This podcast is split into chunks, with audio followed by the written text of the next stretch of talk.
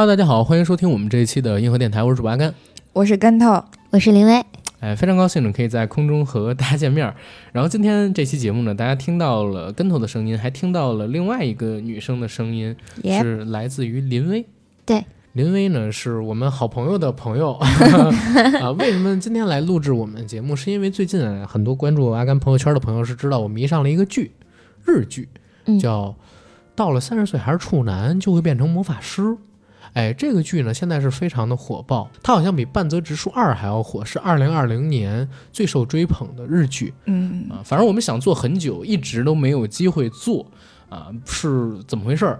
最开始我不看腐剧的啊，先跟两位来聊。我这部剧被看也是因为有一朋友骗我说：“阿甘，你可以看看有一日剧特好看。”我说：“什么呀？叫三十岁，然后男生如果还是处男就会变成魔法师。”我说：“这什么名字？”他说：“你你别管这名字怎么样，这是一个魔幻剧，就是男主角到了三十岁，突然之间就有了超能力。哎，你赶紧去看，特别好玩。”我就看了。他之前有跟你预告说是同性相没有啊。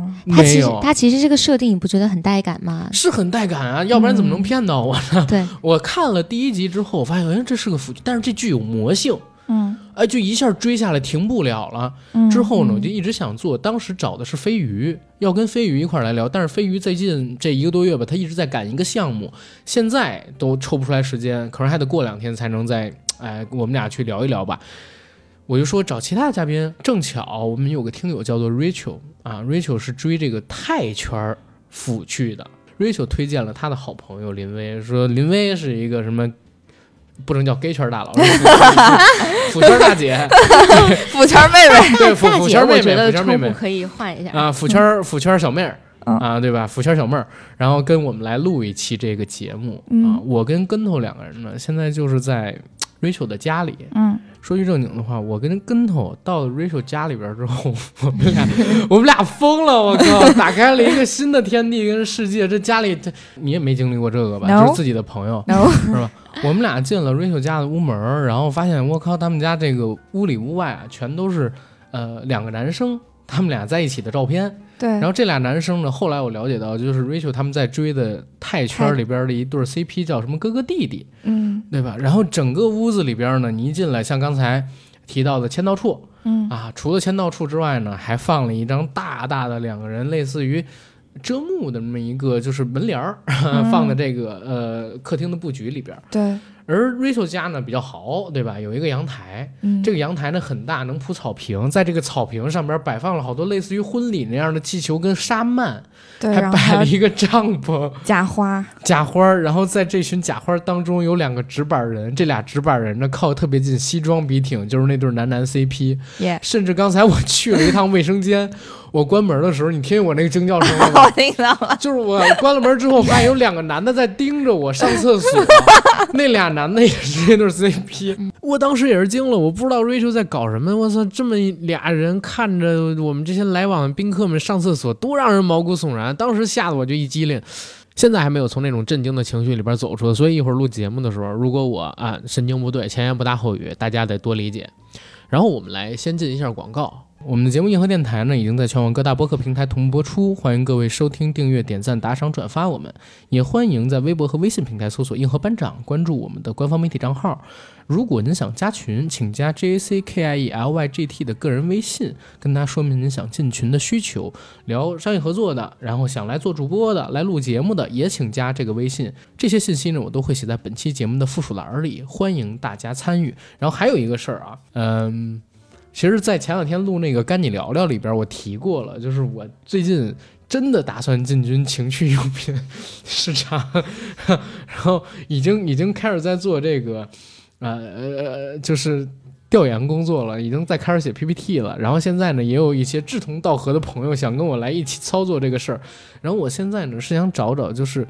情趣用品产业上游啊，就是生产这一块儿啊，代工厂也好啊，或者说，呃，做设计这一块儿的朋友，如果咱们听友里有从事这些的，麻烦也来联系我，加刚才那微信就行了。加的时候你特地备注一下你的行业，跟你来找我的需求啊，然后咱们好好的来聊一聊。我不是开玩笑，那期节目里边我就说了，我是真要做这个，啊，反正有兴趣的就来联系我吧，对吧？赶紧来联系我，我是真要做这个事儿。然后我们就进正式的节目，来聊聊三十岁如果还是处男就会变成魔法师这部剧。当然了，我们在这儿得提前说一嘴，因为这部日剧呢，嗯，看的人其实没有那么多。虽然它的题材跟内容很有意思，但是呢，你要完全去做这个剧，我相信不会有大家引起太多共鸣的可能性。所以在录制节目之前，我林威还有跟头我们三个就开了一个小会，我说咱们不能只局限于这个剧去聊，咱们还得聊有关于这个剧有意思的事儿，比方说。因为这个剧名叫“假如到了三十岁还是处男就会变成魔法师”，是剧里的一个梗。而我特地搜了一下，发现日本好像还真的有这个都市传说。我们可以借着这一点，扩散性的、发散性的去聊一聊外延有关于都市传说的那种想象，或者因为像三十岁还是处男，他这部剧其实叫做双短剧嘛。就是说时长也短，集数也短，这种剧的模式在国外很成功，但是目前在国内其实挺少见的。我也有很多想和两位探讨，然后跟我们的观众普及的知识。我们可以借着这个剧的机会，向大家聊一聊自己真正想聊的东西，好吧？希望大家喜欢。这剧两位应该都看了吧？嗯，看了，看了。林威好像还看了原著漫画。对我是因为它更新的太慢了，然后我想知道后面的剧情，嗯，我就去看了这个漫画。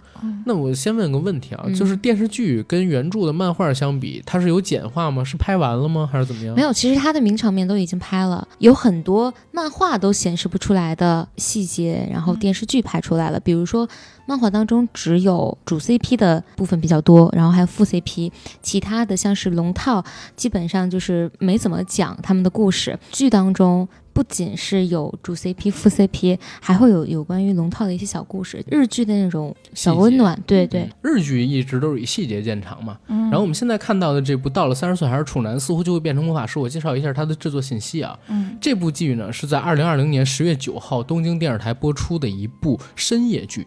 它的导演呢是丰田泰树、汤浅弘章，还有林雅贵。这个片子类型其实是爱情喜剧，当然前面可能还得加一个同性，对吧？然后，嗯，OK，主演呢是赤楚卫二和丁田启泰。这部剧改编自丰田优的同名漫画，讲述了工薪族安达清到了三十岁还是一个处男，从来没有谈过恋爱，因此获得了在东京流传的一个都市传说中的超能力，能够读取人心的魔法。在获取了魔法之后，他发现公司里的销冠二把手、首屈一指的帅哥黑泽喜欢上了他，引起了一系列搞怪、然后离奇又可爱又甜蜜的故事。啊，然后这个剧非常的魔性啊，它的时长很短，其实只有十二集，刚才这边已经说过了，而且现在其实已经放送完了，嗯，对，每集只有二十多分钟，对，但是其实这部戏在呃播出之后，社会上的评价非常非常的好，嗯，呃，我记得开分在豆瓣应该是九点二，收官的时候呢应该是八点九。啊，收官为什么又降了几分？我看好多人评价说没有激情戏什么这个那个，就是一个 kiss 都没有，特别的吝啬。最后有啊。但是让门挡住了吗？拉灯了，就基本上四舍五入等于没有。其实他的这个人物设定很戳我。漫画有夸张的成分嘛？首先，安达他是一个给人的感觉就是一个特别普通的一个上班族，不管是形象还是他的工作，加上他本身是一个比较内向、比较自卑的这么一个人。其实他是有闪闪发光的地方，对，但是。他可能是在大公司都是比较优秀的同事，嗯，然后呢，在这样的一个环境当中，黑泽呢还能在这样的一个大公司，就是属于一个特别，呃，人物对对对，长得又外形很好，然后又很招人喜欢，然后业务能力又很强，这个对比是很强的，所以。一开始吸引我的是，大家可能都想象过，就是一个特别优秀的人，如果喜欢自己会怎么办？然后这个漫画其实就戳到我这个，他把这个想法画出来了。然后这个剧他演出来了，印象很深刻。在那个电梯里，那个安达发现他触碰到黑泽，能听到黑泽的心声，因为在电梯里说那个这么优秀的人，他肯定喜欢的女孩子也一定很优秀啊。对，听到黑泽的心声，然后发现黑泽喜欢的人在同一部电梯里，他就去张望。他就去看这些人里哪个人是是被他喜欢着的，然后看了一圈，然后读到了一句话，说他今天的头发又睡又因为睡觉毛毛躁躁的，对对对对，他就是还在找谁的头发翘起来了。最后呢，电梯门开了，然后呢，那个黑泽说安达今天真可爱，然后然后然后这时候安达就来了一句哦，喜欢的人原来是我呀。然后有一种被就是被惊到。他不是这个这个语气啊，他这个语气。是脸愣住，对，不可思议，然后特别诧异的语气，对我觉得很可爱啊，就这个设定，对，一开始是特别害怕触碰，因为一触碰就会听到让人害羞的告白，嗯嗯，这些告白是不会、不可能说出来的。如果不是因为他能够读心的话，他们两个可能没有交集，嗯，因为其实黑泽是一个也是比较。含蓄内敛，对，两个人都是比较含蓄的，就必须要有一个人主动出击。其实这是一个养成系的故事。我们先来说它这个剧情上边，我觉得有意思的地方，如果它是一个纯的男女的故事，其实很老套的，对不对？这里边讲的是什么？不就是玛丽苏吗？嗯，一个年纪稍微大一点儿，然后身材长相，他其实说实话啊。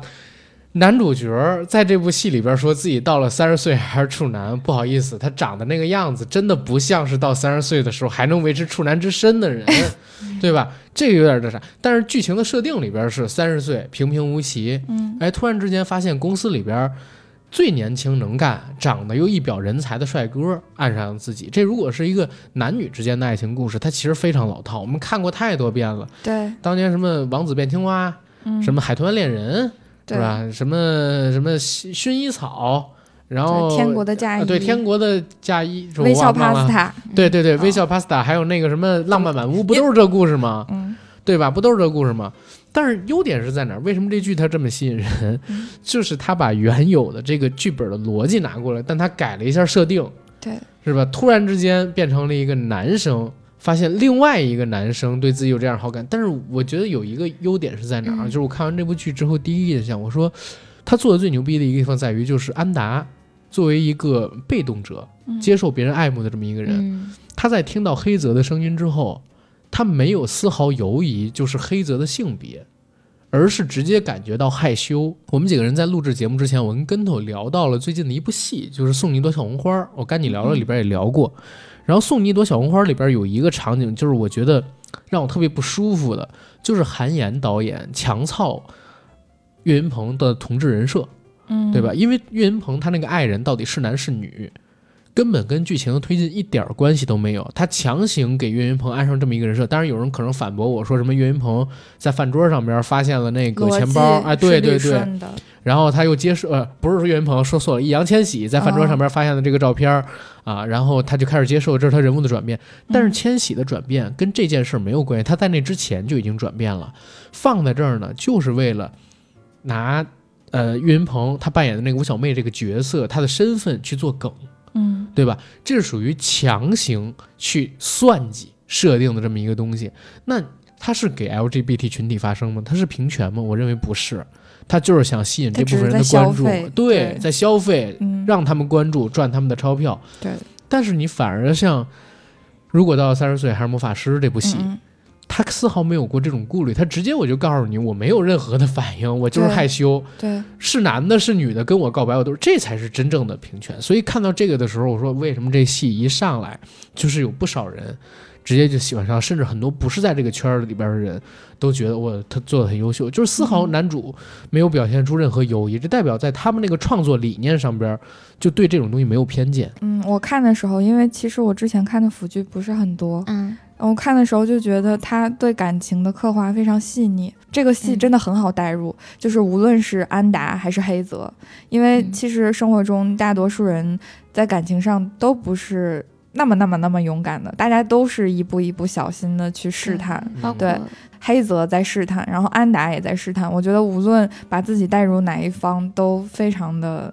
方便也很有代入感，我代入不了黑泽，就是黑泽还是蛮优秀的，嗯哼，嗯，真的还是蛮优秀的。而且我其实我也一直不太理解为什么他会喜欢上安达，虽然他后来剧情给了解释，但作为一个直男，其实我是不太懂的。嗯嗯，我看这个剧就是因为它好玩儿，嗯，真是好玩儿。我之前看过一个戏啊，叫《男人百分百》，嗯，后来刘德华翻拍了一下，就是梅尔吉普森那部，他翻拍的叫《我知女人心》，嗯，是一个男生突然之间呢获得了读懂女人在想什么的超能力。被电到了嘛？对。然后他用这个能力做了什么呢？就是研究女性化妆品，女生到底喜欢什么。然后他在不断研究女性喜欢什么的过程当中，发现自己以前太大男子主义了，嗯所以并没有走进任何一个女人的心里，或者永远都会让女人失望，开始真正的去理解女人，等等等等的。他这么一个故事。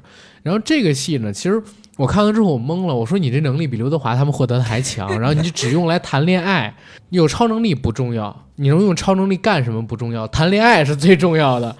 包括在剧情里边出现的那个黑泽跟安达他们两个人，其实也有工作上的各种各样的困扰，嗯啊，但是他们反而在使用超能力的时候会有犹豫，会有怀疑，就是自己要不要用这个超能力，是不是需要用这个东西，嗯，而且他们也没拿来做什么事儿，最多就是帮一个社长。然后猜出了他爱吃的甜品是什么？对对，嗯，所以这个剧里边，我就觉得他们谈恋爱是最重要的，然后其他的东西都 都是在靠后的，所以这是他拉分的地方嘛。嗯，哎，但是也因为这个，他就做到很好玩。嗯，每次安达碰到黑泽，然后黑泽那个心理活动，只要一出现，然后配乐也马上变了。每到那个地方，我都要笑死了。就我觉得那个几乎是全剧最搞笑的地方。嗯、但是又随着他们俩不断深入接触，然后直到后来安达坦白了自己会有超能力这个事情，反而电视剧里边就不会再呈现出他们是不是触碰了，或者说他们触碰之后黑泽的心理活动，就这段就不再又播出来了。嗯嗯，我我问个问题啊，嗯你们俩是在哪儿看的这个戏？我是在人人视频上，我也是啊，基本都是。那你们都看弹幕了吗？我看，我一定要再看。对啊，我天啊！我看这部剧最大的欢乐其实都不是来自于剧情和弹幕，因为我身边的我我必须我得承认啊，嗯我在最近这一两个月的时间里边认识了好几个腐女。嗯 Rachel 是一个，都是飞鱼是一个啊，嗯不是，所以我的朋友圈里边其实腐女很少的，嗯，对吧？甚至我我认为我圈里边的就是呃这个呃 gay gay 们都要比腐女要多，我真正认识的。哦，你笑什么？这是什么叫 gay gay 们？我就马上想到那首歌《gay gay gay》。不好意思，你住口！你住口！你住口！什么咖喱 gay gay？真是的，不能说这个印度人这啊，没有没有，就别攻击人家国家啊嗯，只是想到了。你这发音就很奇怪。我接着来讲，接着来讲。然后我呢是被朋友骗，被其中一个给那个腐女骗看这部戏嘛。为什么我看着停不下来？一个是这个剧本身的好玩，嗯，再有一个就是这些弹幕太有意思了。第一集刚刚暴露出这个黑泽对安达的小野心时，嗯。不是在电梯里边吗？嗯。然后整个弹幕在安达读出来黑泽喜欢的是自己那个时间，嘣爆炸了。突然之间又爆炸了，好甜啊，好甜啊，哇，好可爱，男主好可爱啊，还别说话，赶紧追上他呀，吻他，反吻他，这这各种人，哎呦，这是第一个让我觉得弹幕有意思的地方。第二集，腐女的心男理，这都主不是去这个黑泽家住了吗？嗯然后去黑泽家住之后，黑泽想偷偷拍他的睡颜，嗯，嗯，对吧？悄悄地走到那个安达身边去，然后这个时候弹幕在说：“快强奸他呀，快强奸他呀！哎，其实快强奸他呀！”其实就是网上有多口嗨，现实上就有多怂。是，发这个，然后我我我又惊了。等到后边儿，就是在那个呃副 CP 是吧？嗯那个作家跟那个外卖小哥啊两个人出现，第一次读到外卖小哥心里的时候，嗯他们还说：“哇，难道要转头粉了吗？难道要转头粉了吗？不行啊！”后边又有什么女女生？然后对这个有一集算是其中有十五分钟的时间是埋伏笔，好像那个女生喜欢上了安达。嗯然后这时候弹幕，我知道前十五分钟嗯，再给你营造一个这女女生喜欢安达现象，然后这个时候弹幕上面都在飘，要给编剧寄刀片儿啊，编剧出来聊一聊啊，编剧你让我们的青春负了狗啊，什么就各种特别好玩的东西。然后后边有人给我给你们剧透来了，我过我在结尾看完了，我给你们剧透来了，这个姐姐是粉头儿，然后呢，这弹幕形成一种非常有意思的文化。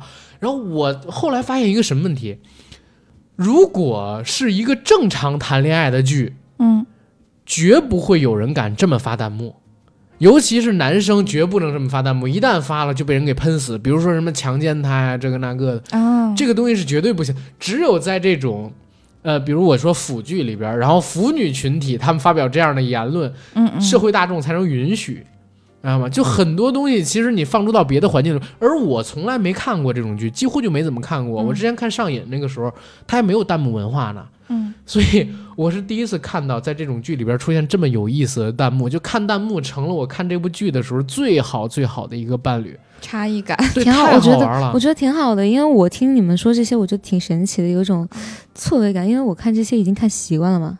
哦，就是你就是发那些的人，快强奸他呀！快强奸他！我大部分大部分时间看是看弹幕，因为弹幕有时候会比剧要更有意思一些。嗯，我先说那个刚才林薇问的一问题，林薇说你们有没有想象过，就是特别优秀的人喜欢上自己？嗯，有，但都是女生。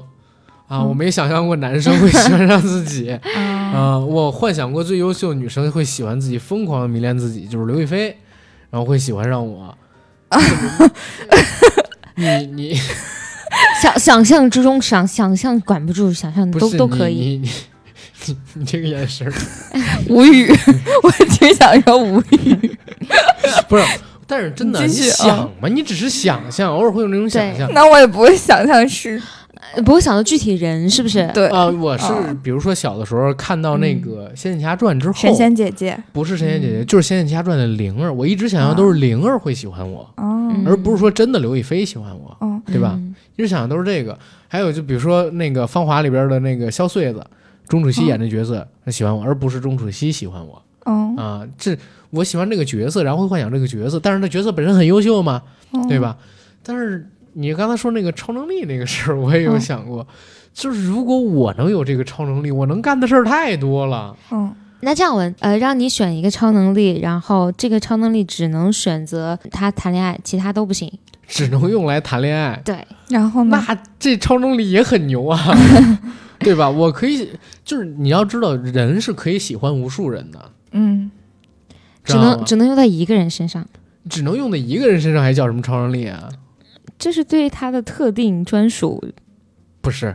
如果这个人喜欢你，他真的喜欢你的话，你没有超能力，你也想干嘛就干嘛，你知道吗？嗯啊，然后他已经喜欢你了，然后你还要一超能力干什么呢？但是我有一点负面的看法，我觉得这样是不是有太心机了？我知道你喜欢我，并且我有超能力，然后每一次触碰我都会感知到你内心的 OS。一方面受你这种内心 OS 的影响，然后一方面可能又利用你这种喜欢或者这种感觉。嗯，我给你讲一例子啊，就是那个《男人百分百》原版里边，梅尔吉布森有了这个能力之后，嗯，然后他第一次和女生，就是有了这个能力之后，第一次和女生发生关系，然后他就整个人疯掉了，因为他在不断的触碰女生嘛，然后就听到那个女生心里边各种 OS。然后有讽刺他的呀，有说这人怎么这样不体贴呀？哎，你怎么这样？先这样再那样，就听了大概半小时，然后就整个人完全沉浸不进去，然后而且觉得备受屈辱，然后因为怎么回事呢？就是结束的时候，那女生在假装高潮 哦，这有印象，拍了拍他，然后如何如何，哎呦，这整个人内心非常受伤，然后受打击。对，然后到了第二次的时候，他又用这个能力。女生心里边想什么呢？就按女生想象的那个去做，结果自己完事了之后，全全身不舒服，你知道吗？就自己吧，就是这个东西，它也是好处，也是坏处。你能听到别人内心的想法，你可能会利用这个东西，但是更多的时候，你会变得会去迎合，就你真的就没自我了。对啊，你会迎合他，然后去为了不让他生气，等等等等东西。有超能力能够读心这个事儿，用在。嗯，心爱的人身上其实不是一个特别好的超能力，嗯，对吧？反而用在商业谈判上，是吧？用在商业谈判上，用在面试上，什么这个那个的是非常好用的。嗯，不过我说这些也没什么意义，因为日剧它是非常高度工业化出来的流水线作品。就是如果我说这是爱情喜剧，它就是爱情喜剧，我不会添加什么太多的社会思考。日剧它不仅仅是做的内容，就哪怕它的剧本结构，哪怕它的打光调色，都是。很独树一帜的。其实我我这儿特别想说一下，就是我们现在好多戏啊，就是学韩剧，但是韩剧那个精致，它是一个非常非常就是容易破碎的东西。嗯，咋讲？我看那叫《太阳的后裔》吧。啊啊！就前几年那些，我知道很多人喜欢那个戏啊。我和嗯。啊，双宋啊，呸呸呸，不好意思，宋慧乔和宋仲基，对他们俩定情作嘛，现在也离了。就是当时在看那个戏的时候，我不说剧情啊，我只是说他们那个制作。宋慧乔她当时的这个唇口红是吧？嗯哼，就是你看过去跟她嘴的颜色就已经滤镜打到完全失真了。嗯，是整体不管是哪部韩剧，哪怕是我自己很喜欢的那个《请回答一九八八》，它里边加滤镜加的也很过分，在某些场景里边。嗯，然后反而是日剧这种自然光，其实我是觉得蛮舒服的。嗯，尤其是在这个日剧的片头跟片尾，不是出现了安达跟黑泽两个人并肩走在街头那样的一个场景吗？可能就是一个手持视角跟着，对吧？几个镜头打下来，哎，你觉得好舒服，特别自然。这是日剧一直以来的一种，就有点像苹果的前置摄像头一样，拍人虽然是丑的。但是评分呢，一直都说，哎，这个很高，因为它真实。因为我看日剧看的还是相对于其他的要要少一些，但是那个线上的我们和这个三十岁，你们幸亏看的是三三十岁，要不然你们对日剧的同性的这种剧会有偏见。嗯，因为他的颜值上就各种劝退，但是就很神奇的是，你看下来你会觉得很可爱。就一开始你会觉得这个人物丑，带有就是。根据他颜值说说说丑，但是他演下来，你就会觉得这个人很可爱，嗯，就是会有这叫滤镜还是叫什么？我应该不会被这种东西劝退。你说的应该是颜值滤镜啊，因为我曾经是看过一部不一样的美男子的那个戏，泰国的，然后讲一群那个 lady boy，然后在学校里边他们的故事，各种勾心斗角，然后他们要穿着那种短裤的校服，然后打扮上。戴眼影，皮肤黑，短头发，但每一个都是 Lady Boy 的那么一个剧，然后在里边各种这我其实看剧情的人物，其实长得好看肯定是更喜欢嘛。但是只要剧情做的比较好，对，那个就比较好，就不招人讨厌。你们没看过那季吗？前两年特别火，可奇葩了那个剧。我知道，但是我是颜值颜值至上的啊。你你是一派啊？对，就就就颜颜值是至上的，就是我就是包括有一些。就虽然我看那个看那个单改，然后包括看腐剧，嗯，就腐剧会首先出发是颜值，然后再是它的设定，或者是我看过的，或者是颜值是最重要的，颜值是最重要的。然后嗯，但是也会有那个小说或者是漫画改编的，比如说我是漫画党，我喜欢这个漫画，然后这个漫画它。漫改了，嗯，那我不管是谁演，我可能就是因为 IP 摆这儿呢，嗯，我喜欢这个小说或者喜欢这个漫画，嗯，然后他他他改编了，我觉得我可以去看一下，嗯，是我这两年发现就是腐女群体啊，成了国内好多片方他们都会关注到的一个群体。这个群体第一舍得花钱，第二呢 就是异常的死忠。这你看这两年火起来了好几部戏，都在打这个男男 CP 的主意嘛。对，甚至女你有没有听过《真魂》？你有没有听过《镇魂》？我当然听过。《镇魂》他就是怎么说？认识朱一龙，我就是通过《镇魂》。我也是啊，很多人估计都是对。然后，但是很多人都说他们没有 CP 感，没有 CP 感是正常的，因为他们就是以往的形象摆在那里了。但是他们就能形象啊，对，就是其他剧里，对其他剧里，但他们以前都是小透明嘛。嗯，对，就是，但是他们演的角色肯定跟这个是完全就是。有很大出入的，然后但是他们在剧里就是能演出那种感觉，是，而且什么台词都没有。举一个最简单的例子，就是这个东西有多吸引人，或者说现在市场有多大啊？最早的那个上瘾，嗯，成本极其低，就是你现在去看他的浮华倒操，呃，当然现在可能很多人看不到了，但是我得跟大家说，我知道上瘾，你知道我从哪儿知道吗？嗯，从刘德华那儿知道的。啊？刘德华有一次接受采访，人家问他你最近在看什么剧啊？华仔说我在看《上瘾》，啊，然后那个记者说《上瘾》，哎，你没看过吗？没有，很好看的一部剧啊。当然了，现在好像被禁掉。这是华仔这采访原话，你自己可以去搜啊。嗯，我是通过这个，我说华仔看的剧，我就去看了，我觉得 OK 还不错，有很多死忠粉。嗯哼。然后后来呢，你说的《镇魂》是一个去年有一个大爆特爆的，就是《陈情令》。嗯，对吧？但是《陈情令》不好意思，我也没太看下去，《镇魂》我也没太看下去。甚至连这个咱嗯《盗墓笔记》就写到后来的时候，都已经在拿这个东西。对，后更何况拍的这几版，对，就是这是一个很大事。但是我们有一个问题在哪儿啊？就是我们拍这些东西啊，都偷偷摸摸的。嗯。啊，就不让你知道他俩到底是不是真的如何如何，一定要让你产生联想，嗯，联想起来他俩是这样的，但是不会明确的表示，对，嗯，这是我们一个主流意识形态上面的禁锢，都是兄弟，对，都是兄弟，好兄弟，兄弟情，兄弟，吧？嗯，兄弟情，兄弟相逢两杯酒，兄弟问道什么忘记了？对，那那个弹幕，呃，有想起一个特别好好笑的弹幕，就这回你们没有看过，可能不太了解那个那个情，那个里面有一个情景，就是一个特别冷漠的一个人，他只对一个人会比较温柔，然后他说，呃，那意思就是说，那个我是一个特别冷漠的一个人，但是我心里只有一点的。心头只有一点的温柔，我就打算，我就是给你。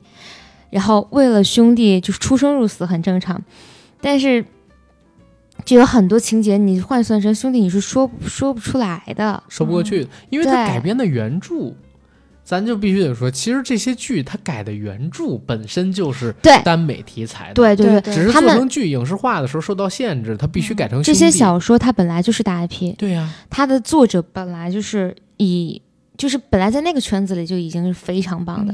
你如果不把它看作是耽美剧，你就把它当当做是一个小说，它的那种文笔，它的那种世界观也，我我觉得我挺喜欢的。嗯，当然就是那个，嗯，可能男生女生看的那种类型不太一样。对，就是圈子确实是不太一样。嗯，是。哎，咱说一嘴，他这么喜欢这种类型小说，你会喜欢这种类型小说吗？啊，我不看小说，我是文盲。好吧，我我就说一个我最近两年非常喜欢的一本网络小说，叫《诡秘之主》。嗯，我看那个书就跟什么情感关系一点儿都没有，只是因为那个书里边有大量的，比如说，呃，彩蛋引用。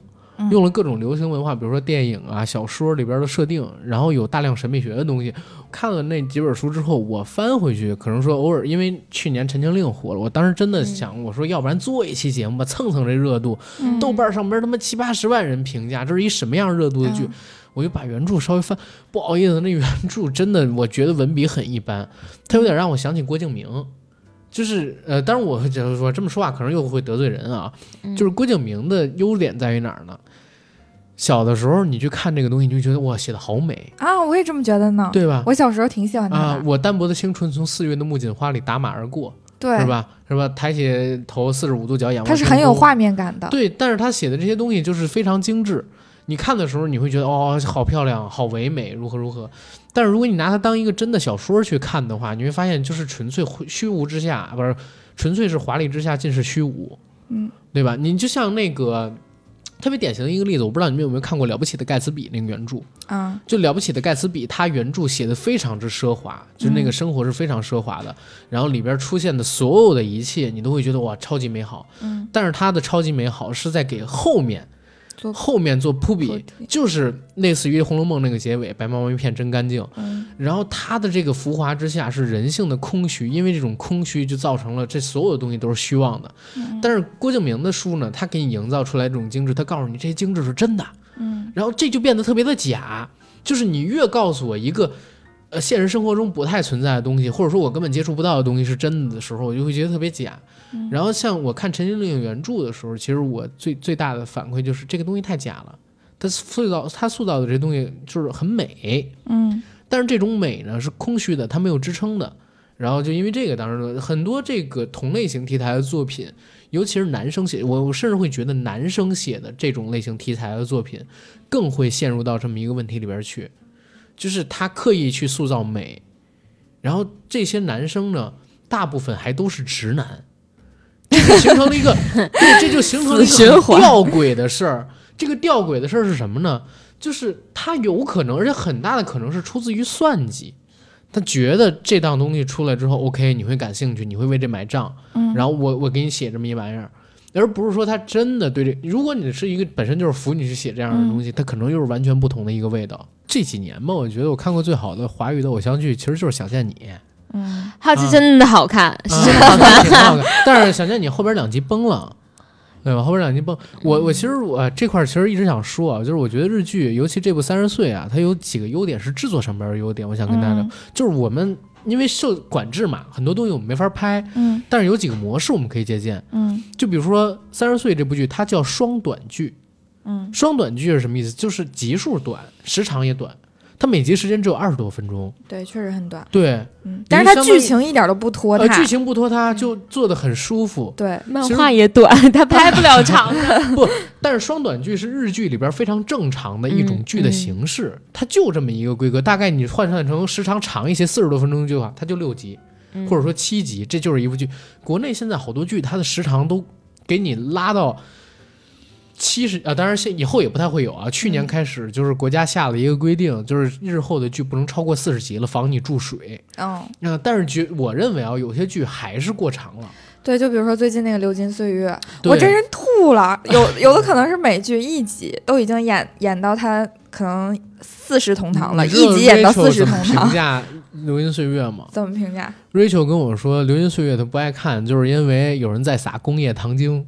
哦，就是那贾田，你知道吗？强导人 工业糖精，哦，真的是这个样子。就是我为什么我说《大江大河》跟这同期上，我为什么去看《大江大河》了？就是因为这部剧里边大部分的重点全都扔给倪妮跟刘诗诗两个角色去了，嗯，让剧情为两个演员去服务，时代背景变成了小透明，然后俩演员就是在那儿，哎呦，很用力的在演。演员是好演员，演员是好演员，演员真的是好演员。但是这糟践了这么一个很好的本子跟这么一个概念。对，美是真的美，但是就是不好看，你就不好看就完了，对吧？是，嗯嗯啊，而且。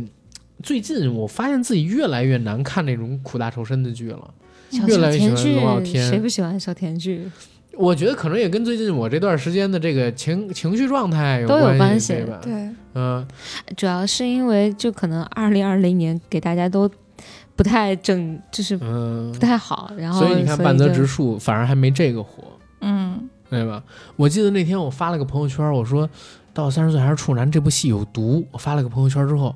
下面全都是女生评论，突然之间就窜出了十几个评论，还有点赞什么这个那个，就真是在微信上面啊，跟我说阿甘你还看这剧呢，然后然后你就说我操你也看？没有，我说我说我是被逼的。啊，我说我被骗了看的这个剧，然后然后说你要做吧，你赶紧做吧，你再不做剧就播完了什么的，我才发现原来有那么多人都在看这个戏，嗯，而且大家喜欢这戏，我觉得很大程度上也是因为它好玩。嗯，对吧？有有可能就是有一个很有趣的现象，就是你平时接触到的比较比较，不管她的性格是开朗还是文静的女孩子，当她是腐女的时候，她都会变成高分贝的那种女孩子。哦，对对对对对，我一个已婚朋友，就是在我认识他之后，我就感觉他是一个在追星方面一点天赋。都没有的人，而但是追星还要天赋吗？是要是要的，有人是慢慢慢慢对他看了他看了这部剧之后，就是生平第一次为自己的爱豆消费，就是为那个丁田启太黑泽的扮演者买了电子的写真集。而且你们能够就是说，不只是女孩子，也不只是单身女孩子会是腐女，有可能她是个妈妈。对，她她也也是也是腐女，这样的群体是很占比也是挺很大的，很大，才才有什么妈妈粉啊，这个那个，哎呦，但是 我怎么还是理解不太了呢？我对于这个题材的剧啊，还是有抵抗性的，除非你比如说像加这种奇幻啊、喜剧啊，我能看下去。你真给我来这么一个，我看不太下去。上瘾，当时看下去是为什么？上瘾一个是刘德华啊，当时推荐了一下。第二一个呢，就是因为之前国内没有这东西，嗯，所以我把它看下去了。然后接下来可能说还有一个有点同性的影子的，可能就是《太子妃升职记》，不是升职器，《太子妃升职记》。他谁和谁？但是这个不是异性的题材吗？但他是男性纯穿到女生身上啊，对对对，从张鹏变成了张鹏。但是我受不了，就这种内心是女，然后其实性别是男的这种小说我也不会看，漫画我也不会看。那如果外表是女孩子，内心是男孩子呢？这我也接受不了。哦，就是你接受不了表里不一。对，可能就是每个人有可能雷点不太一样。《太子妃升职记》当时我看下去，我是觉得也蛮好玩的。嗯，就是这种剧，你它要不好玩儿，你就让我看下去，我不好意思是没戏。日剧这些年我看的都很少，这几年我我其实说实话，因为我是木村拓哉的粉丝嘛，然后我只看木村的那个戏。木村拓哉跟头，嗯，对，全称就是他全名。然后我最近看的可能就是《东京大饭店》还有《教场》啊这两部戏。然后除了这两部戏之外，最近就没看什么剧。其他在看的，但是刚才我说的那两部，嗯，比如说是那个木村的戏啊，嗯，它都是属于正剧来的。对对对，反而现在这几年，除了木村的戏之外，我能看的剧都是那种很怪的戏，比如说《昼颜》，是吧？他其实是讲出轨的这个家庭女性的。对啊，我到点下班，这是这是我我这对这剧我评价一般，但是我觉得这剧的这个主题特别好玩，我老在节目里边提。我准点下班这个呃到点下班这个戏，到点下班这是我最大的追求，我就想踏踏实实做咸鱼，这个东西特别好玩，因为跟我的价值观几乎是相反的，所以看起来的时候有一种反差意思。嗯，然后还有一个剧叫什么？还有一个剧就是刚才提的《我是大哥大》。嗯，这个剧我觉得好，这个剧是真的特别傻，就是非常的非常的搞笑的一个剧。呃，里边那个男主角的发型是吧？对，有有的时候就会被这样的东西或者人给吸引了，就是他和你的世界观或者你的接触到的信息完全是相反的。对，跟头你下次可以买一个那个男主角发型那样。他可能他可能就是太打破了，就是大家常规，对，嗯，就是跟你平时看的那些不太一样。对，走。如果大家想看这个类似《我是大哥大》这样的日本喜剧的话啊，我给大家推荐一个系列电影。叫《鼹鼠之歌》，嗯，《鼹鼠之歌》尺度比这可能还大一点，因为它有点性暗示的意思在，是三重重史的作品，啊，然后日本的这种片子，我觉得他们做的喜剧啊，分成两种，一种是小清新，嗯，一种是重口味，就喜剧剧就是分成这两种。小清新的，就比如说像我们这次看到的《三十岁会变成处男》这部戏里边出现的情景，它里边的喜剧啊，都是慢慢的给你铺垫，用甜蜜去打动你。对吧？没有什么重齿重口这样的程度在，但是你比如说像是《鼹鼠之歌》，它靠什么去让你发笑？就是把一个男人绑在车上，让这个人裸着，然后车把这个男人绑在前边的时候呢，快速的在公路上面开，要恐吓这个男人嘛。然后有一张报纸飞到这个男生的下体部位做安全保护，然后这个人他通过这样的一个挣扎，然后赤裸的状态让你去笑，就出现大量这样的场景，包括用一个马桶塞子，啪。然后捅在一个女人脸上，然后开始狂吸那那个马桶塞子，然后让那个女人的嘴最后被拔出来的时候变成一个香肠嘴，呃，可能比那还能，因为最后那个女人死掉了，啊，就你他是用这种东西做反差感。日剧有好，就是日本的他这种喜剧就是两个极端，嗯，两个极端。其实我觉得他很有自己的特色呀，嗯，像是那个要就是比较目的比较。怎么怎么讲？就是他们会有像深夜食堂这样的专门做美食的。这种剧是的，是的，孤独的美食家，深夜食堂。嗯，对，就是疗愈。他就是直接就是什么目标，我就奔着这个目标，整个剧我对说搞笑，我整个剧都在搞笑，对，而不是你啥都有，但是啥都不精。对对对，咱们国内就经常做这个东西。当时孤独的美食家出了一版中国版，就台湾版。天呐，哦，台湾版啊，台湾版。呃，是呃，其实演员很好，演员是赵文轩，嗯，赵文轩演五郎。然后，但是那个戏呢，就最后变成一个什么样的问题？他是在吃东西，但是吃东西变成了不是首要目的的一个事儿，还是要讲人跟人之间的关系，跟这食物背后的背景故事。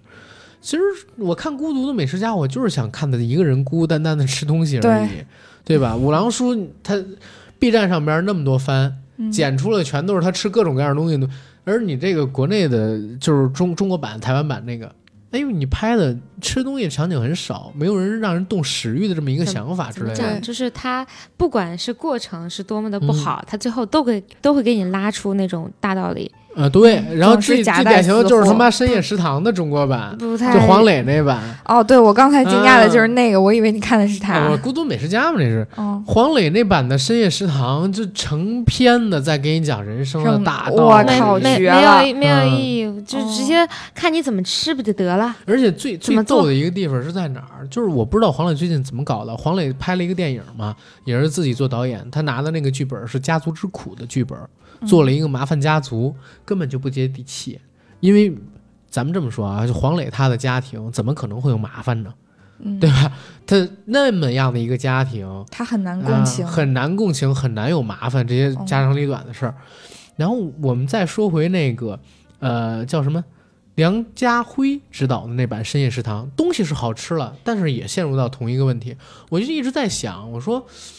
为什么大家都看上这个日本的题材，然后去做？人家是日本，为什么有深夜食堂这种东西？是人家有居酒屋文化的，对，它是有自己那种特色是在里面，前提在里面的。大晚上的选了个框架的感觉，没错。日本最著名的两个城市文化是什么？一个是便利店文化，嗯，就是大批量的人，就是可能到便利店里边去买吃的，然后回家吃了，或者说在那个当早饭、当午饭，离不开七幺幺，对对吧？然后便利店里什么东西都有，连雨伞什么的也要从那里边去买。国内没有便利店文化，然后居酒屋的文化，这种就比如说深夜食堂，大家习惯了到那边。点杯东西，喝一点儿，然后吃点串儿之类的，烧鸟什么这个那个的。前两天有一哥们儿，就是从从上海过来跟我聊说：“阿甘，北京好荒芜。”就是 A D A D 跟我这么说，因为他不喜欢北京，他其实是在那个国外留学，然后回上海是因为干影视行业嘛，然后只能来北京，他回了北京，然后跟我说北京荒芜在哪儿，晚上想去。玩都没什么可玩的地方，这个北京的马路也不适合去行走啊，等等。南方有些城市是适合的，然后有一些国家，比如说像日本，它晚上的夜夜生活、夜文化其实很多的。那你国内没有深夜食堂这种文化，然后你拿过来非要拍这个东西，还要讲什么？其实当时我就在想，找黄渤。雷佳音他们几个人支一烧烤摊儿，哎，对我也这么想的。然后喝着啤酒聊天儿，对吧？然后这上边这什么东西没有啊？你们只要去这北京的，就是夏天的那个饭馆门口那些排档门口去看，有打架的，嗯，有喝多了吐的，有谈生意的，有五六个人喝十几桶啤酒的，然后还得在那边讲，哎呀，你知道北京人对人最失望的时候说什么呀？你喝一半吧，然后对对吧？然后或者那个什么，你跟大侄儿坐去，让大侄儿换过来，就这不是你跟孩子坐去，然后让大侄儿换过来，就是喝酒的时候说这几句话。然后还有什么就是呃哭的、是分手的、失恋的，感情上人生百态那种感觉。对你什么呃三枪什么洋枪洋弹，然后洋炮，然后然后还有这个什么 呃给给人就是做饭那个炒方便面什么这个那个东西，那接地气儿太多了，感觉就是。呃，借了人家的一个框架，还没有填自己的东西，这可能也是就是三十岁他会比较火的一个原因。对对，因为他没有什么文化上的冲突差异，也也不会涉及到这方面。对，不太会涉及。他甚至没有讲他魔法是怎么着来的。对，而且就是其实以前，嗯，不论是日本还是韩国，都有这样的题材。就是灵魂互换呀，或者其他的，就是你有了一个莫名其妙的法力，对大家对这种东西接受度还比较高。跟头，你说这就说到点儿上了。目前国内有好多东西都不让你做，你刚才说的那几个戏，就是国内的话，现在你不让拍，因为你拍的话是背景就不能放到现代都市，你必须得放到古代去。但你不做现代都市的话，你怎么吸引年轻人？呃，有一个叫《S C I 谜案集》，是讲侦探破案类的。S C I 谜案集没看过。就男生看的话也完全没有问题，因为感情戏真的少到可怜。嗯嗯，它大部分都是讲破案的，心理学破案，然后心理学就会涉及到有一些玄学的地方，它它太细了，神秘学之类的。不让这我喜欢，不让播，就不让播。然后就是最后搞的就是，嗯，像什么瞳术，就是我看着你的眼睛，我就能给你催眠这种东西，它就变成了别的形式。其实神秘学是个学科来，不让不让弄，不让弄。它它是除了桐树还有什么别的吧？因为。桐树的话是真实存在的，对，嗯，就是他不让播嘛。啊，我说我说肯定是除了桐树还有别的，啊对对对对，还有别的，像那个就是呃，在一面墙上画了那种就是要泼特特殊的那种粉剂的东西才会出现的，对对对对对，那种暗示，你看到这个东西，你就会受到暗示，嗯嗯嗯，然后就是特定催眠这种，对，他就很规避这种东西，就本来这个东西就是靠。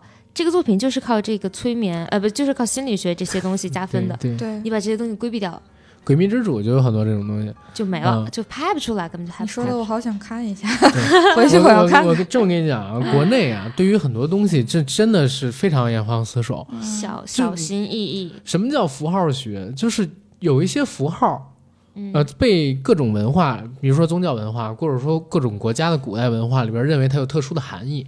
比方说佛祖手上那个万。对吧？万字符，然后你也比方说，就是我们手上的这个掌纹等等等等的东西，那专门有学科叫符号学。当然，这个东西是不是靠谱的我不知道，我只是告诉大家，就是符号学它讲的是什么。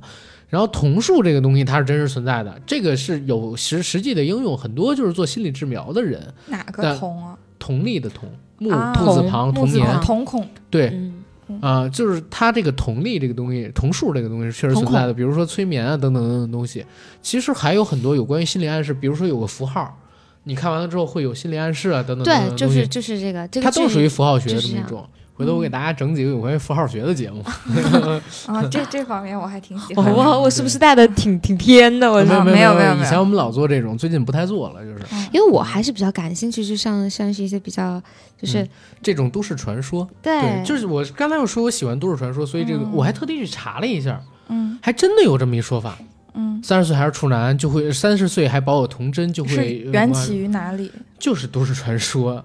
它是不是跟部分国家？类似于北京华茂对面那三栋楼，说什么像刀片一样？秋还说呢，秋哦，对你昨天不在，秋昨天跟我们说那个鬼故事，说说就是好像就是在 SKP 旁边一个一个那个酒店里，然后说那个 SKP 旁边的酒店。那我不知道，不就只有万达文华了吗？现在 好像好像这我不知道，反正昨天昨天说的，因为深夜很适合聊这些东西，然后我们就聊天，然后他就说吓吓死了，就是有很多巧合碰到一起的时候，就让人家很害怕。我我改天我让 Rachel 过来讲点鬼故事，可以。真的，他有那个氛围，对他有那氛围，他说话很吓人。比方昨天突然突然告诉我说，明天除了你跟跟头之外，可能还有五个女生。我就我就被吓到了，你知道，三个女人一台戏，我的妈！结果今天来了六个女生，除了跟头之外，就是七个人，我这我都疯了，我靠！然然后再再说一嘴那啥，就是三十岁就会变成魔法师，我搜了一下，真的有这个都市传说，但是很小众的，所以作者把它弄成一个漫画。这个漫画其实好像是二零一九年卖的最好的耽美题材漫画，在日本，嗯啊，所以才突然被看上，改编成这么一个戏。我觉得很可爱啊，这个设定。嗯，我我其实我看完之后，我就在想，如果国内我们搞一个也这样的双短剧，谁能怎么弄？不是不是，我们能做什么？能做其实能做很多的，嗯，就是因为我们有很多都市传说，反正我们也不拍那些规避的东西，不是。你想啊，一共每集二十多分钟，拍十二集，实际上你只要拍六集就行了。嗯，就是随便一个都市传说拿出来讲一讲，六集绝对是够的。嗯，而且之前你知道我还想过一个剧本是什么吗？嗯，叫那个呃城中村十二时辰。嗯嗯，是是怎么回事？就是说，你知道北京有好多的那种以前我不知道现在了啊，前些年有那种自建的楼。其实现在我觉得应该也有。我以前交过一个女朋友，我最开始认识她的时候，她刚毕业，那会儿很穷，就住在天通苑，然后再往再往北边儿，然后那边的一个一个村子里边，然后那个村子里边呢都是农民自建的那种五层六层的那种房啊，然后每个月的租金很便宜。但是那里边呢，就是道路极其狭窄，根本开不进去车。然后每天早晨，大家都是骑着那个摩拜呀，跟那个 OFO 之类的去上班。然后在那里边自成一个小王国一样的，有嗯那个饭馆什么等等等等的东西。然后一个大铁门里边就是一栋楼，这栋楼可能有个六七十户能住。然后但是那个东西是在原有的地基上边建起来，其实很危险的。其实当时我们就在想，可不可以做这么一个有长安十二时辰嘛？可以搞一个北京的什么城中村十二时辰。然后早晨起来上班，上班路上发现自己忘带身份证，回家结果发现家里边呢门被开了，然后身份证丢了。然后这一天的时间里边，他就要把这身份证给追回来。嗯，然后呢，为什么叫有意思啊？城中村是什么意思？你要拍从他早晨起来开始，起床。出这个房子，走出这个大铁门，他们这还要刷门禁，然后走出村子跟大家抢那个摩拜开始，然后一直到骑到村口，坐上公交车，再从公交车到地铁，挤完了地铁，然后发现哎身份证不见了，或者说一个什么东西不见了，再返回了，再找的过程当中，城中村开始醒过来了，你看到大批量的人从你身边反着走，他们去上班，你往回走嘛，然后你又看到那些店铺的老板开始起来做生意，好像整个。这个城市就像一个生物一样，就那个村子像一个生物一样，对，然后就活过了。然后你就在找这个身份证的过程当中呢，你肯定要去调录像，调录像，你就会发现，哎，有人来了你这个屋子，这个人可能是谁？然后你顺着这个人去找，哎，他为什么要拿走你的身份证？然后这个城中村里边有什么样的故事？其实蛮有意思的啊。结果呢？结果就是他 死掉，没有我说就是没有给他实行，比如说给他实实实现到纸上，落到落到就是真的是一个概念。后来告诉我可能拍不了。啊，嗯，就是我我当时有这么一个画，然后最后是这个人死掉，男主角要死掉的。哦，我之前想过一个一个就是 一个故事的开头。不，我我先我先问你们一个问题啊，就是你们觉得这个故事他为什么会丢身份证？或者说不是不是丢身份证，他是丢了那个呃，他是怎么着？哦，对，当时设计的是他呃误入了一个网上的庞氏骗局，然后欠了很多很多的网贷，没办法，就是去坐高铁什么的，成了老赖，征信破产了，他只能花现金，但是他的钱包呢被落在了那个出租房里边，所以他回去要取这个出租房里边的钱包，因为那天正好是要给家里边打钱的日子。是这样的，光身份证的话，他没有那么着着急必要回去找。然后我就想问你们，你们觉得为什么最后导致他死亡？为什么死掉了？嗯一般这种情况呢，会有一种不作死就不会死，跟这没关系。你说是他是因为什么而死掉了？他早被别人盯上了。嗯，还有吗？你认为是个犯罪集团盯着呢，或者说怎么样？嗯，那应该他只是个普通人。对，嗯。我觉得肯定是有人在，有人拿走了他的钱包是肯定的吧。嗯嗯。然后他肯定是就是跟拿走他钱包的这个力量在纠纠缠的过程中死掉了。感感觉涉及到了对方的利益。我是我我当时设计的是什么？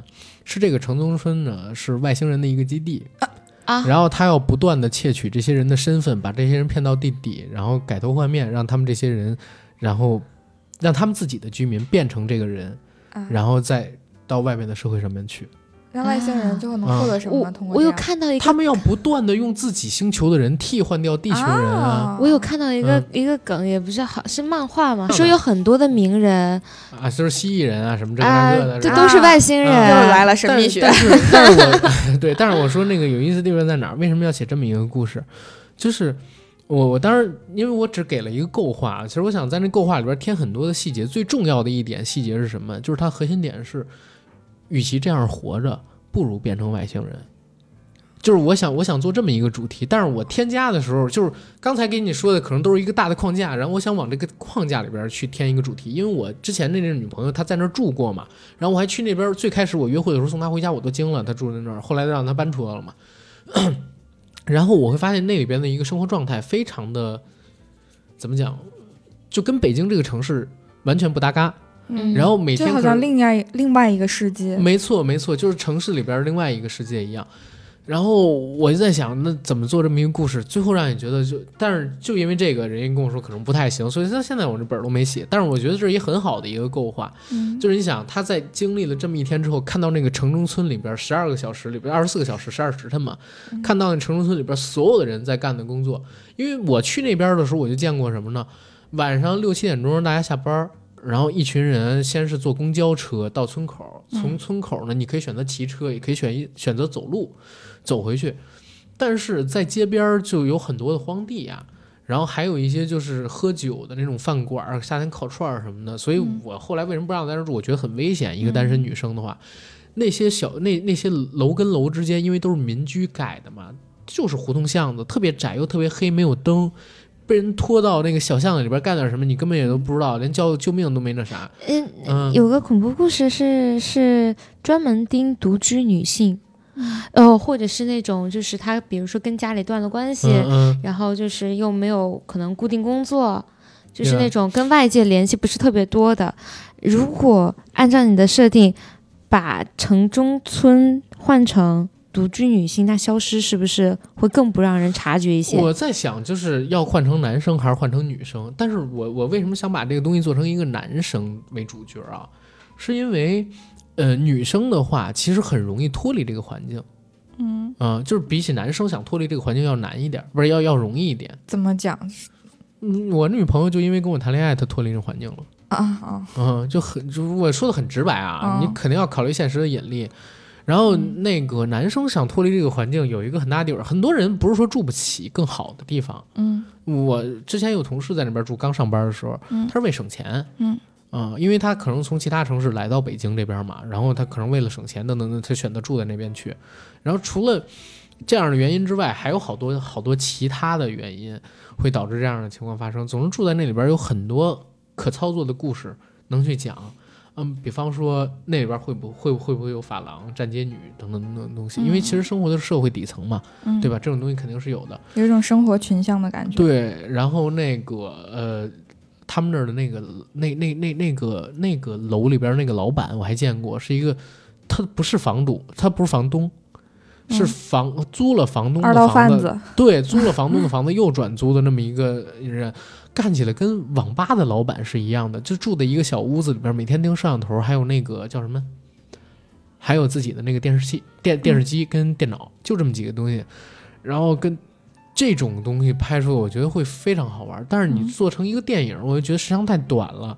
做一个十二集的剧，或者说做一个六到七集的短剧，其实是正合适的一个东西，而且它成本不需要很高。嗯，哦，因为这个东西只要你能拍，它成本真的就很低的。你甚至很多场景，你连搭景都搭不出来那样的场景，就比电影还电影。我到那个场，因为你我不知道你们有没有去过这个村子，我去过之后，我发现我天呐，太棒了！就是电影搭景绝对搭不出来这样的场景。嗯嗯，不知道为什么你描述的时候，我突然想到了重庆那种环境，嗯，更那啥，筒子楼那种感觉。嗯，我会不会说出去之后有人 copy 我这个点啊？靠，原原创还在这儿呢。啊，对，我是这我这个东西有很多。我的我这期节目的录制时间是在二零二一年的一月九号啊。你有你有很多可可控。就是可延伸的东西。是是是，一月九号，我说一下这个，要是有人侵权了，我 证明一下时间节点。你可以把主角设定成他最后死了，也可以设定成就是，呃，他没死，但是他被人救了，或者他替别人死了，呃，就或者说，你知道为什么我我最后证成他死了吗？就是他作为一个特别平凡普通的客体，他没办法改变。那么大的一个背景下，给他带来的恶势力的，有点压抑。对，我就想做这么一个故事。最最后我不说了吗？就是因为他觉得这么着活着，就这一，那我我来到这个，我为什么会有这么一个构画啊？那年一个是《长安十二时辰》火了，还有一个是因为小丑，小丑火了之后，我不是去看那《致命玩笑》吗？《致命玩笑》那个漫画里边最核心的观点是一个普通人变成疯子需要多久？你知道吗？只需要一天，只需要糟糕的一天就够了。嗯。就是你贯彻糟糕的一天，我就想把糟糕的一天这个东西、这个概念给他能有多糟糕？对，就这一天的时间里边，然后他发现自己生活的这个状态就是各种各样。但是我我反而觉得，其实要是把它设定成一个女性也有好处，因为就可以转移一部分的注意力，让人去猜她是不是嗯。就是受性别方面的威胁，嗯嗯，哎，你刚才说你也有一个想中的本儿是什么呢？但但不是一个完整的故事，它只是一个开头。我这不也是一开头吗？就是一框但是它要比你的少很多东西，就是因为那段时间特别喜欢胶片机，然后就突然想到这个故事，就是一个冲扫店的老板住在一个很破的那种二楼里，然后是一个很热，要吹着电扇吃饭的早晨。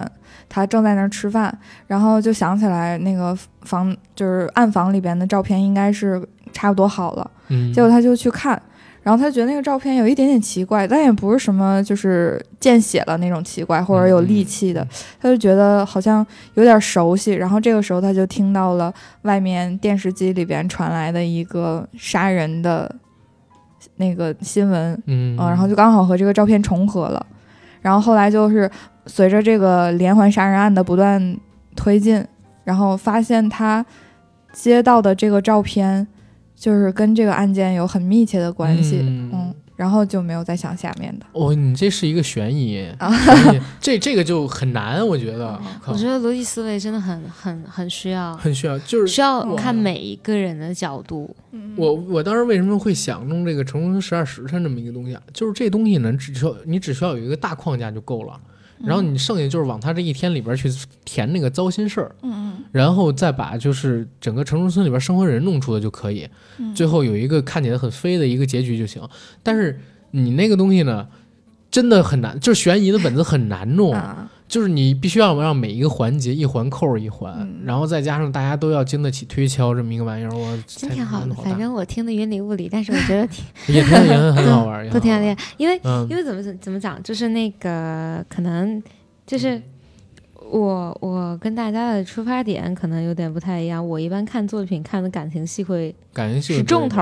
哎，那我可以随随便改一下那个呃，如果三十岁还是魔法师这个本儿，我看你怎么改。就是是这个样子啊，呃，前边第一集可能不变，中间呢发现自己能读懂人心。然后他读到了那个黑泽对自己喜欢之后也不变，开始躲避黑泽。然后第二天他到了黑泽家里边去住，黑泽并不知道安达能够读懂他。嗯。然后安达呢在那边正睡着，黑泽过来要拍他的睡颜，当时不拍了一张照吗？安达呢感受到他心里边所想之后，偷偷的睁开了眼，然后黑泽呢就在安达的眼前，因为他以为安达睡着了，然后变成了一堆蚯蚓，然后滚在地上，然后向自己的卧室爬过去，就这样去狂爬，然后安达非常震惊，但他又不敢做出任何的表示，然后他呢就特别多在那边强忍着，然后是。这群蚯蚓在进屋之前，其中有一条，然后回头看到了正在哆嗦的这个安达，然后迅速的转过头向安达爬过来，然后融合成了一条巨大的蚯蚓，然后这条巨大的蚯蚓告诉他：“你是不是还醒着？”安达说：“我我什么都没有看到。”安达说：“我吓尿了。”不是安达，你听我讲，安达说：“我什么都没有看到。”然后蚯蚓呢？张开了嘴，把安达吞进去。安达进入了一个非常黑暗的一个空间，然后在那个黑暗的空间里边呢，出现了黑泽。然后这个时候，他触碰黑泽的身体，他发现已经没办法了解到黑泽到底在想什么了。有点融梗了，你这个怎么感觉？我我不知道，我现在随口说的啊，我这是边想边说。你让我说完了，你再说。他摸到了那个呃那个黑泽的身体，然后发现他读不到黑泽。那个到底在想什么？所以他不知道是自己的能力失效了，还是说这个黑泽并不是人，或者说这个黑泽呢并没有心灵等等等等的东西。然后这是一个非常巨大的空间，在那个蚯蚓的身体里边是一个非常巨大的空间。安达呢只能看到面前的黑泽这一个人，还有一条黑压压的一个小路，这条小路的两侧是那种看不见的黑墙，就完全不透光，只有这条路。不知道为什么没有月亮，就是没有什么光亮的地方，它会显出一点这么东西。天上呢，有那么一个呃圆形的一个类似于月亮的东西，很奇怪，它不发光，但是你却能看到它有光，就是心里边一种感觉，这是一种很诡异的感觉。你只能顺着这个路向前去走，然后安达在向前走走走，奔行了不知道多久之后，到了一个悬崖边，这个悬崖是一个呃是一个完全看不到底的一个深渊。然后他在向深渊俯视的时候，明明什么都看不见，但总觉得在这个深渊底部有一个像章鱼一样的怪物，然后在冲自己招手。然后突然之间，安达醒过来，原来之前的一切都是他在做梦，都是他在做梦。然后哦，黑泽呢还是在他面前说：“哎，你怎么了？你怎么在这个睡了个觉就浑身冷汗呢？”然后安达说：“啊，没没没事没事，我只是做了个噩梦。”然后吃了一顿很好的饭，从黑泽那儿走了。然后从黑泽那儿走了之后，回到这个办公室里边，他们正常的上班等等，一点问题都没有。安达还像往常一样去工作，一样去上班。但是就在这个时候，黑泽的那个助理啊过来让他去办事儿，手碰到了安达。然后这个时候他读到的那个助理内心的 OS，那个 OS 是一个长着人脸的巨大蚯蚓正在冲他狞笑，然后他就疯掉了，就这样了。你把一个小甜剧活生生的弄成了恐怖题材，不是这这这是为什么能这么快？就是边讲边说出了，他套了克苏鲁的故事那种东西。是是这样，确实融梗了，但是是是因为我近期看那个心灵心灵奇旅，还有一个叫什么是类似于爱爱丽丝梦游仙境的一个一个国外的一个电影，它是讲的一个大耗子，就是耗很多耗子，然后。就是弄成那个大耗子，然后这大耗子把这个人给吞到了肚子里，但是这叫融梗啊！我靠，不不，你没，我还没，我还没，我还没讲完，就是就是你说把它给吞下肚子里嘛，然后就是吞的这个这个行为让我想到了这个情节，然后其实他是为了保护他，哦，没有，然后然后还有一个特别典型的克苏鲁，然后还有一个就是那个心灵心灵旅程吗？就是最近有个电影，也也呃，也心灵奇旅，我。靠近你，但是在靠近你的路上有很多阻挡我的东西。然后后来我把这些阻挡的东西我都打消了。我跟你讲，这不是龙梗，这是扯淡。你看，你看，他的关键点还是在感情上啊？好吧，两颗心靠近。我我之前原创过一个本拉登的故事 啊，就是我们有一次录节目，突然大家说就是玩个游戏，大家用克苏鲁的故事写一个就是即兴的一个点，我就把本拉登的故事给改了。就是本拉登在自己的基地里边，在一个地下。呃的办公室里边正在监测着，就是美国政府的一些事儿。然后突然之间呢，美国的飞机到了，到了这边之后，然后有有那个军人，然后冲进本拉登的这个地下的基地里边，在冲到隧道里边的时候，突然这些军人不知道为什么，一个个全都融化了，他们的皮肤跟内脏全部都融化了，变成了血，变成了水，变成那种浓稠的粘液。然后本拉登他们也并不知道是怎么回事儿，然后他们就想去研究一下这个东西。视频，因为现在的那个军人出来的时候，他是有视频的，视频把这些内容同步传到了美国那边去。他们认为是好像是北拉登他们研究出了一种特殊的军事武器，嗯，然后能对人体产生这样的伤害，就赶快说再派个什么化学家什么过来把这地方给包围了，找军队过来再来研究他们。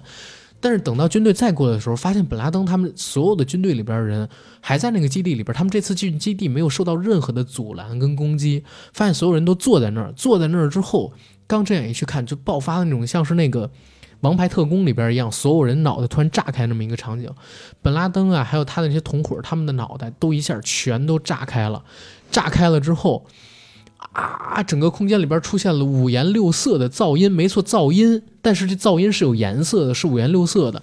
然后大家看到这个噪音之后，全部都变了，变成了那种浑身挂满粘液的、带着触手的那种爬虫，然后疯狂的想要向这个基地外面去爬去。但是因为有的人变了，有的人还没变。这些人呢就被堵在了那个地下爬往地上的通道里边，然后因为越堵越多，越堵越多，然后逐渐的有人要变嘛，变成那种粘液，变成了那种就是怪物之后，挤压空间，最后就大家自己挤自己，自己挤自己，把自己都给挤死了，在那个通道里边就全都是恶臭味儿，然后慢慢的这些东西变得干瘪，只剩下了那种腥臭的味道，永远都散不去。美军再派人过来，就是大概十天之后，他们又派了军队过来，结果发现。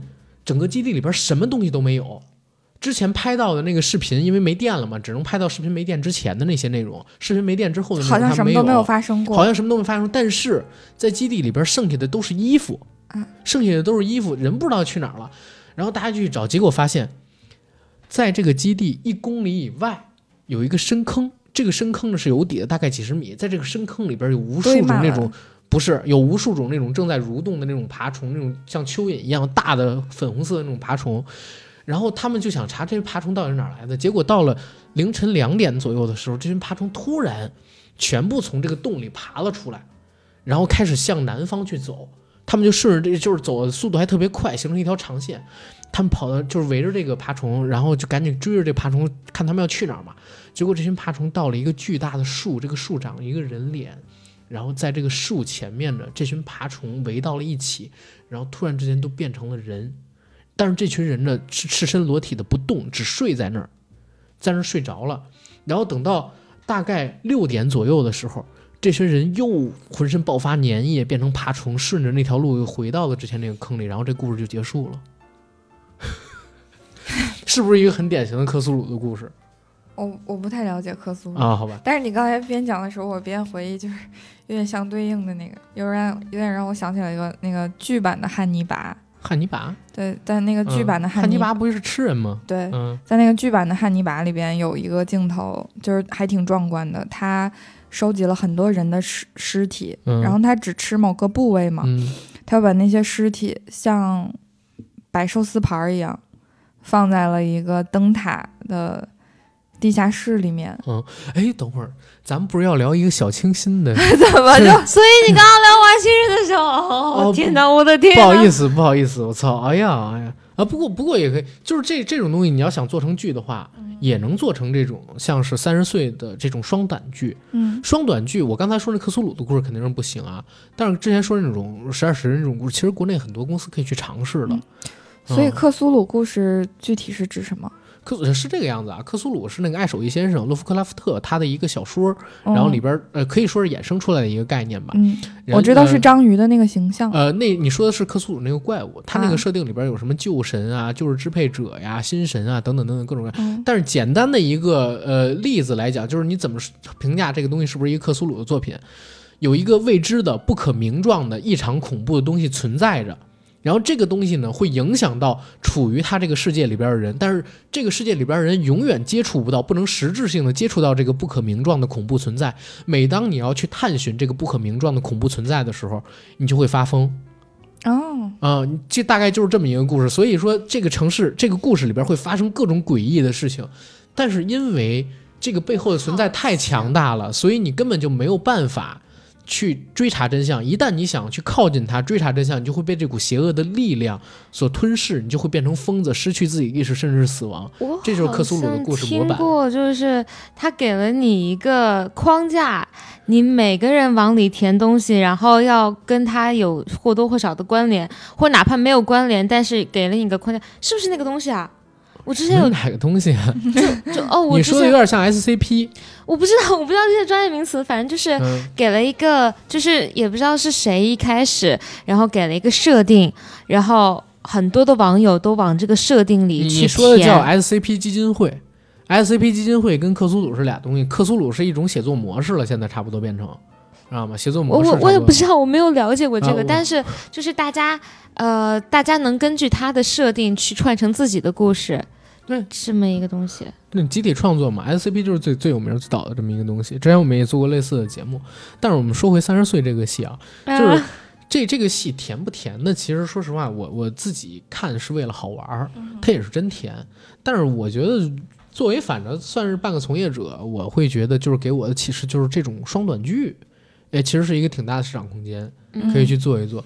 因为你想，如果是周更的话，十二周几个月的时间，大家也不会忘记这个剧情，嗯，对吧？而且，嗯，你你的广告等等，而且它这种剧其实成本也很低。刚才我说可能就一两千万人民币，而且都是现实题材的。对，现实题材的，就是它也不需要做特大，甚至我会觉得，你知道国内小本赚大利的剧典型是什么吗？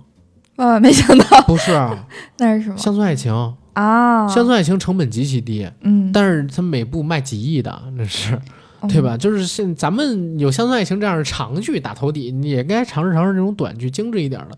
爱奇艺之前做的那个迷雾剧场十二集的短剧，去年上了一共是五部，嗯啊，致命愿望好像没有上，今年要上，但是呢是一个很好的尝试。我觉得这种双短剧国内也可以做，你不管是做爱情喜剧、轻喜剧，呃，同性题材的，可能咱们这边还不太能够去。那啥去尝试嘛？对啊，但是现实题材的，你刚才说的这种，我这种也不是悬疑跟惊悚吧？我觉得，它这个设定就已经蛮好玩的了。这还不悬疑，这还不惊悚我说那个城中村那个啊，城中村啊，嗯，城中村那个可能就是。它是一个引子，因为你要追踪那个人，然后你要经历好多的事，但它跟悬疑没什么太大关系。为什么最后我弄了一个外星人过来？是因为我想做一个天马行空的对我，我发现你比较喜欢这种。刚才讲你本拉登的那个也是，但是我还是比较喜欢现实题材的。对，我以为对，我以为你要跟我讲说是一个多么曲折离奇的结尾，他为什么会死？但是万万没想到是外星人，我不太喜欢这种。你知道为什么吗？嗯，我这么设计，是因为我懒得写。就是他，我跟我跟你说了，就是那个悬念的本子特别难弄，嗯，所以我想了一个取巧的方式，取巧的方式就是我一个劲儿给他添恶心的东西，到最后结尾我跟你说是外星人，然后外星人要占据你的身体，你你觉得你这么活着还不如死了呢？当然前提是你得足够糟糕，嗯，你得足够糟糕，糟糕到就是得让绝大多数人都同情你的时候，嗯，然后这个时候你选择的这样的一个结局，哪怕再飞，大家也会接受。就在这儿，像你刚才说的那个双短剧，就是在日本这几年不挺火的吗？嗯，其实，在韩国这些年也特别火的，就是一种网络短剧。嗯嗯，然后万没想到那种级别的时长跟片长什么的，对，时长片长差不多是那样，但是甚至比万万没想到可能还短一丢丢。对，泡面番叫是吗？好像是吧，而且他们基本都是爱情喜剧，要么设定是就是。在社会中的男男女女，要么就是校园题材的，校园题材的比较多。嗯嗯，三十岁，反正其实可借鉴的东西挺多的。对啊，嗯，可借鉴的东西挺多的。过两天不要传个局嘛？啊，可以跟那个他们去聊聊这个类型的。真的真的没开玩笑，他最近正在写本子呢，那哥们儿。然后跟他串串这个城中村的故事，看他有没有兴趣。这能能能聊的，怎么就我就忘记主题了呢？啊，忘记 主题。其实我还挺想说，就是丁田启泰的，嗯嗯，因为他是出道啊，还有他的演艺经历，算是有一段有一些年头的了。但是他是因为三十岁这个剧才就是爆红，然后在他。二十九岁、三十岁生日的时候拍的一套写真集，是一九年发行的。结果在去年这个电视剧火了之后，然后才被卖爆。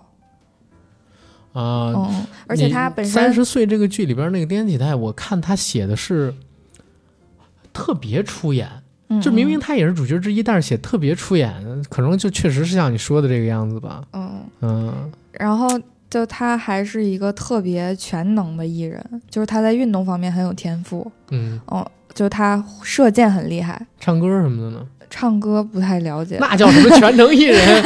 但是但是艺人一般都是唱跳嘛。不过我觉得会运动也也很有魅力，很加分啊。嗯。就他在一个日本的综艺季上面有就是展示过射箭这个技能，两发全都中了靶心，而且启泰是一个就很怎么说很真实的人吧，就是很多人出名之后他会比较避讳自己的出身或者家乡。哎，这块日本好多艺人是的，嗯，但是他没有，就是他那个群马县是个挺小的地方，但是他是群马的，嗯。我的妈呀，他有一个特别有名的同乡，你不知道吗？耳熟，但我不怎么记名。藤原拓海，群马县最快，没印象。头文字 D 啊，哦，群马县啊，我天啊，哦对对对，群马县最快嘛，我靠，他他还有什么梁界？梁界最近缺钱，缺三百呢，他没借，他没借，他没借给梁界一点儿，是吧？穿过秋名山的隧道，让我落进你的梦里。夕阳落在我的 A 一八六，啊，看上去像豪车 GTR。走进酒店，开奔驰的不一定是他爸。上山上树，一念之差。我是藤原拓海，我欠梁界三百。这个是改编马思唯的那个。对，这是一首诗。现在是凌晨四点半，是吧？哦，对。啊，我是藤原拓海，我我我欠梁界三百。操！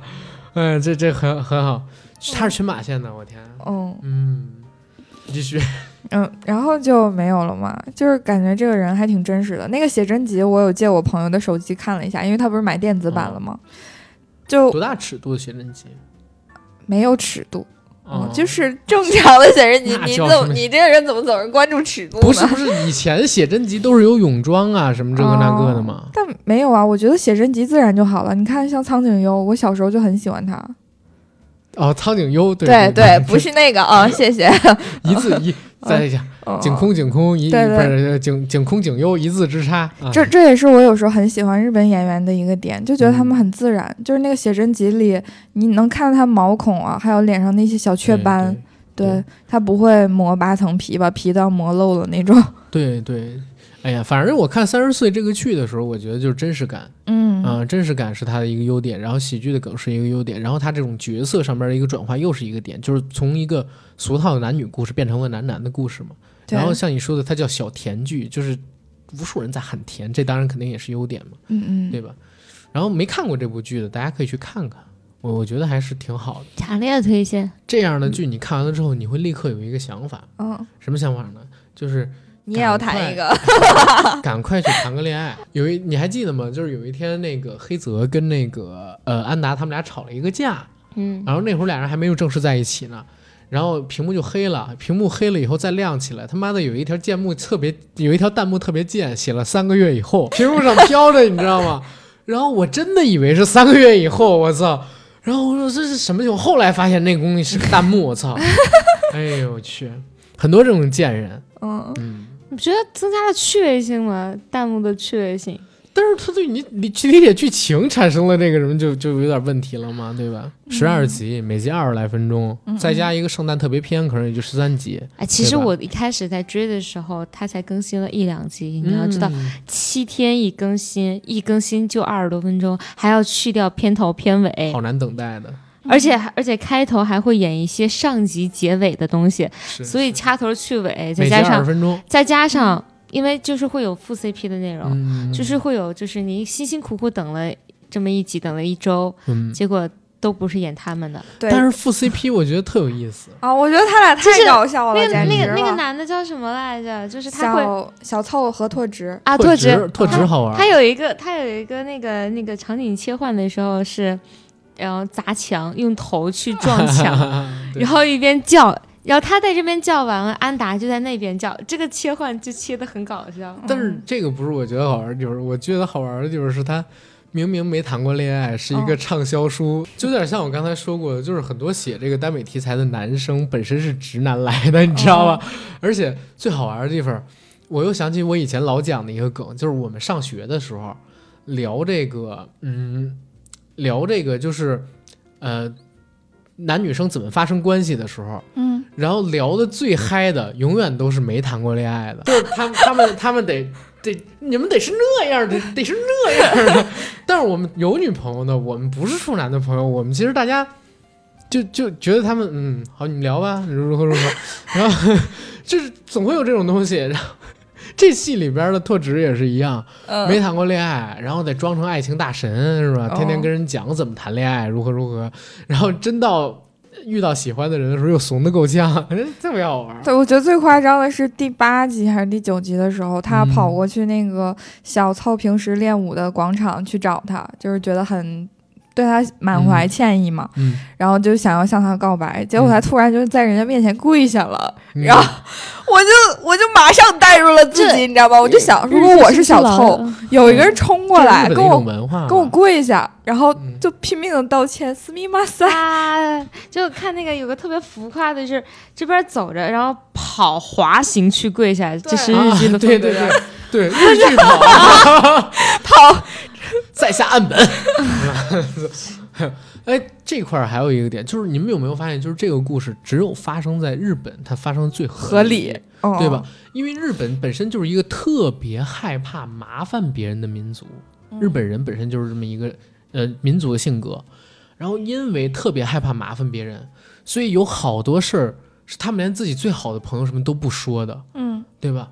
然后也只有在这样的一个背景下，能发生像三十岁这样的一个故事。嗯，你如果把它扔到国内来，其实也要进行改化，对吧？比如你扔到国内来，如果我们国内能拍啊，能拍啊，如果我们国内能拍的话，你很难发生说像这个剧里边这种情况。嗯啊，男生在电梯里边给你这样，你会害羞吗？会害羞，但是可能要更接地气的话，你就是得表示一点点恐惧。还有一还有犹豫哦，你是这样害羞。我想的可能更现实一点，就因为中国人很多的，你在电梯里，你可能碰到七八个人一起，然后你不知道是谁喜欢自己。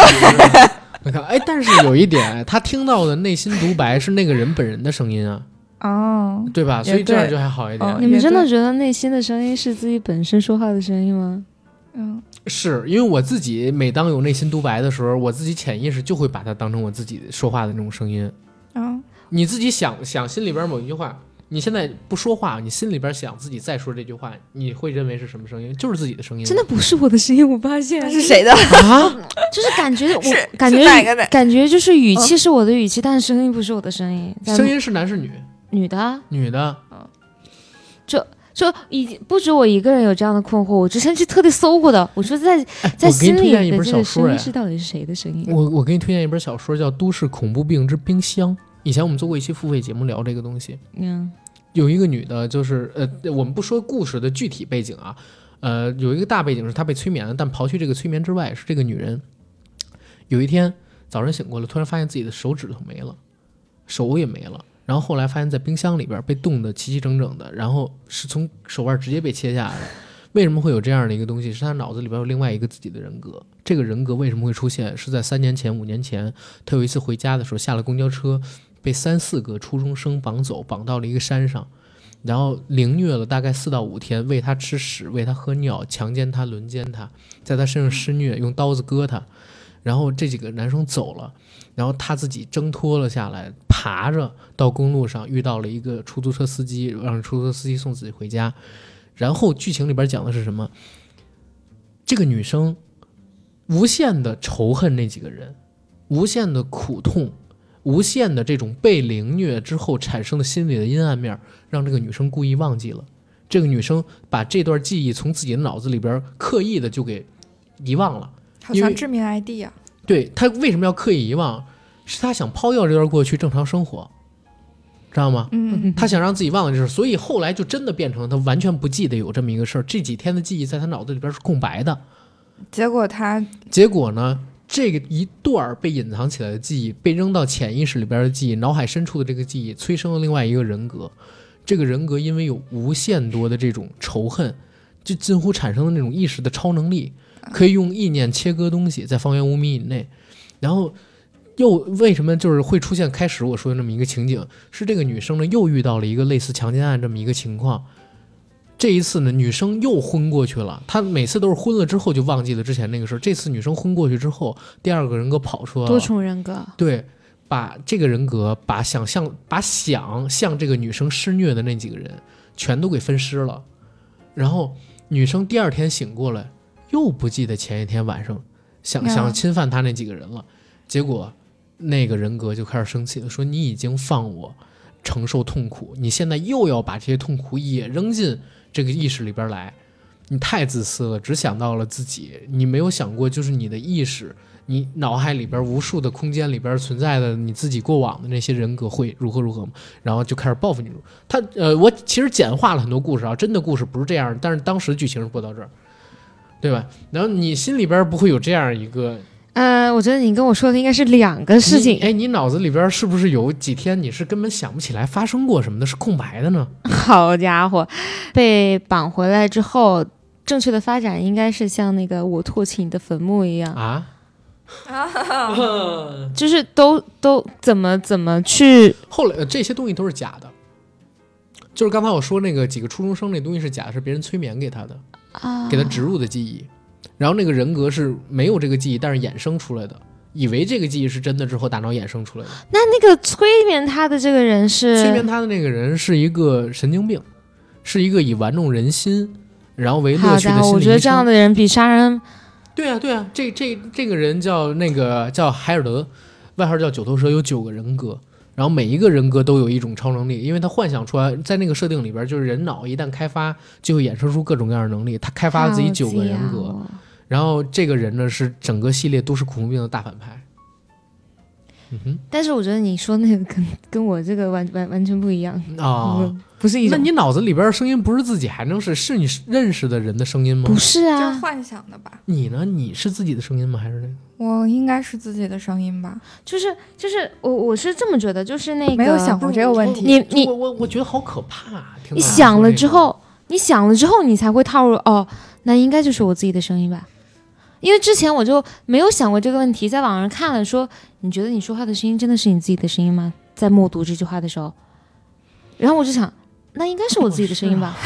不是，因为我是，所以我就会觉得不是人会不会就是有多重人格什么这那还好吧？那不可能。嗯，我想象力很强的，别吓我啊！看看到了，有太多你想象那那什么的事情。嗯，所以我从来不敢看恐怖片，就是在这儿。为啥呢？因为我看了之后，我会自己想象，我想象出更恐怖的东西来啊！只要给我一点，我就能想的特别恐怖。我的想象力一般都用在磕 CP 上，还蛮快乐的。你看，我没看过什么恐怖片，但我刚才讲的那个几个故事，比恐怖故事可能还恐怖呢。嗯嗯。能问一下你的星座吗？啊，星座天秤。那可能跟星座还是没什么什么什么关系的。咋了？我不信星座。怎么了？因为我我我比较相信星座，然后我身边就是。想象力比较丰富，那你觉得什么星座会像他这样？就是想象力这么丰富吗？我觉得水象星座，但想象力这个东西又不是星座能决定的。天秤座有的时候有点强迫症，跟完美主义。但是但是怎么说有有有？我我说的那种完美主义跟那个处女座不一样。处女座是那种就是天秤是怎么样啊？就是我会特别抠一些细节的平衡，这个真的特别重要。嗯嗯。反正就是你像我是双鱼座，我就会有比较两极反转的时候。嗯，举举一简单的例子啊，你比方说我讲一个故事，如果如果是像你，比如说像安达那样的人，对吧？或者说黑泽那样的人，他们想的一个故事可能是，呃，头里给呃不是这样说吧？就比如说三十岁这个故事，如果是我，我肯定写不出来。你知道为什么吗？我一定要写他这个魔法是怎么产生的。如果如果笔给我的话，如果我写了这个魔法产生，我就一定要写这个魔法到最后怎么样？是还有还没？他为什么有？为什么？要不然我就会脑子里边特别纠结。你看我刚才讲的那几个故事，它必须得是有头跟有尾。如果只做有头没尾，或者有尾没头、无缘由的那种，我我我我就整个人就特别不好。反正我如果是让我写的话，我应该会更丰富感情戏，嗯，就是有来有往。反而设定这一块不那啥了是吗？就我设定，我觉得非常吃我的这个点。哦，我说设定你就不补充了是吗？有补充吧。假如三十岁就会变成魔法师，如果他变成会隐身怎么办？那完了。你想过？哎，我觉得，哎，你们女生就是排名第一的这个超能力，想想要得到的是什么？瞬移，瞬移。嗯 嗯，这个这个也是我上班迟到了，立马就到单位；上学迟到了，就就比如说以前 看哆啦 A 梦，我最想有的就是竹蜻蜓。就可以想去哪就去哪。我甚至幻想过，就是以后会有那种交通工具，你站到那儿，你就可以输入站点，直接，然后跨越时间，对对对，跨越时间，然后直接传送。你知道那个竹蜻蜓有人号称是什么吗？就是那个。人体机能强化仪，为为什么？因为你戴上竹蜻蜓之后，你会发现你的脖子比以往坚硬了无数倍，就是身体的骨头跟脊椎啊什么的都会变得特别强。因为你发现大熊他们是趴着飞的，掉在脑袋上，对，就是他们那个体能变得特别强。只要好像戴着这个之后，就是打败压力一样，对。然后 这这是一个，那所以男生最想拥有的超能力是什么？隐形哦，这有这有去去偷窥。不不仅仅是头盔，这真的有。不仅仅是头盔，那就包含偷窥。你听我说，听我说是这个样子，就是之前呢，在这个就是虎扑上边是有过调查的，就是男生最渴望有的什么隐性，不仅仅是你关注性，你光关注性，男生为什么想有这个？比如说去抢银行、去偷盗也是的。可是你隐身了，钱又没隐身，跟你相关一切都隐身。因为你知道，如果像你说的那个设定，有一个最大问题是哪儿吗？你的眼睛没法隐身。如果钱不会隐身的话，你就你要讲科学的话，人眼睛你怎么隐身？因为人的眼睛本身就是要反射这个光线的，所以你哪怕你隐身了，你眼睛里边瞳孔里边还是你不知道这个吗？是这样的，我以前倪匡有一小说《卫斯理》里边有提到这个事儿，除非那人闭上眼，否则你永远能找着他的眼睛在哪儿。在我这儿的前提就是，他既然已经是科幻了，或者说既然已经是假设性的了，我就完全不考虑它的现实性。嗯。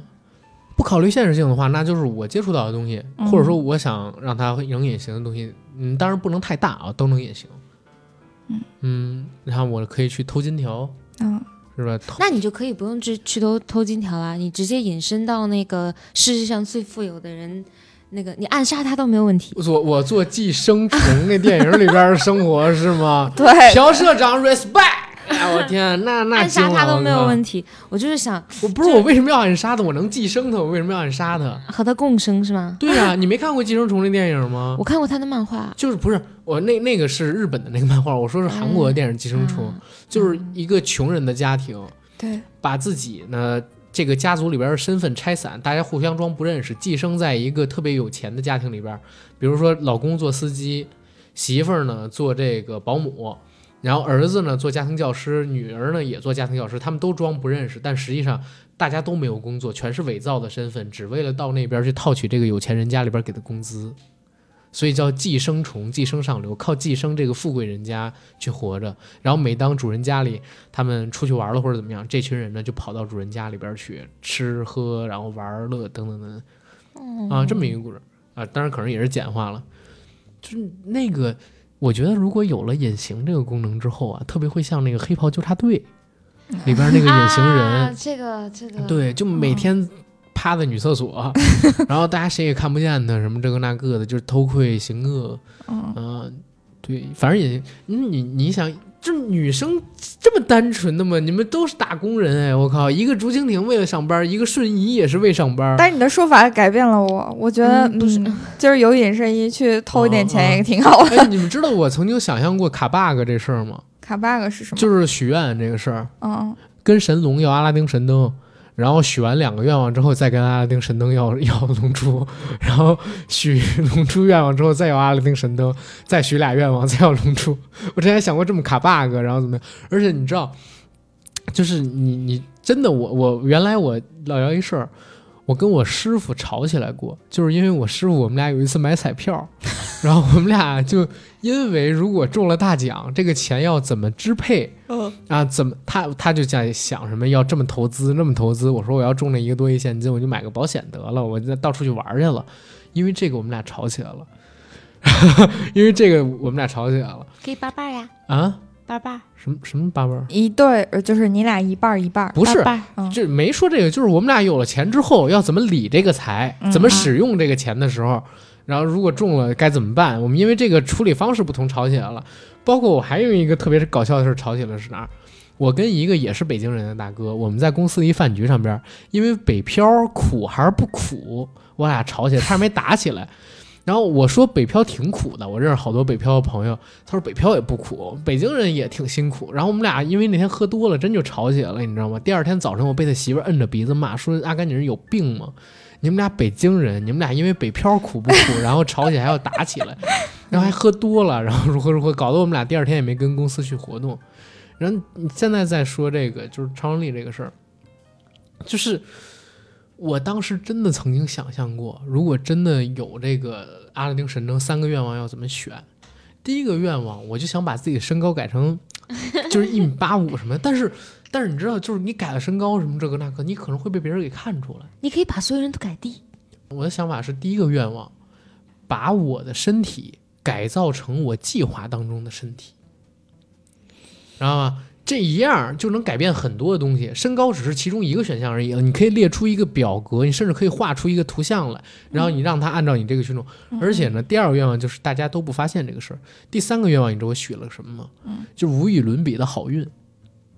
死侍里边就是那电影里边有一个女女的变那个变种人，叫那个多米诺。多米诺他的那个超能力是什么？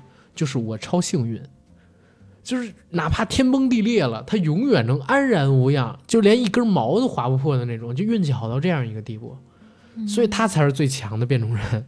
嗯，我我觉得你这几个这几个愿望都挺好的，对吧？就是变，他他不是单纯的一个愿望，三个愿望，对他不是单纯的一个愿望，就指某一项，比如说我一辈子不愁吃穿，嗯，呃，是不是我一辈子不愁吃，或者一辈子不愁穿？那万一你第二天你就死了？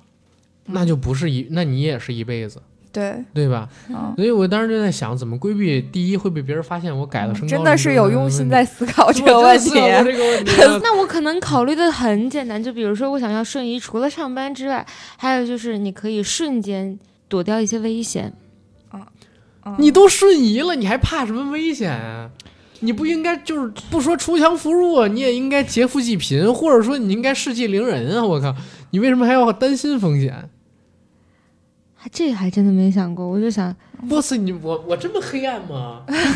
不是不是你黑暗，是你你想的，你你更深入的想这个东西。因因为我真的做过这个白日梦，你知道吗？真的就挺好的，挺好的。我这我这方面的白日梦不做在这方面，我做在 CP。然后的 CP 都最后能修成正果。没有，我我是不会把我超能力浪费在我浪费在我 CP CP 上的。会有人就是许这种愿吗？Rachel 会吗？不会啊。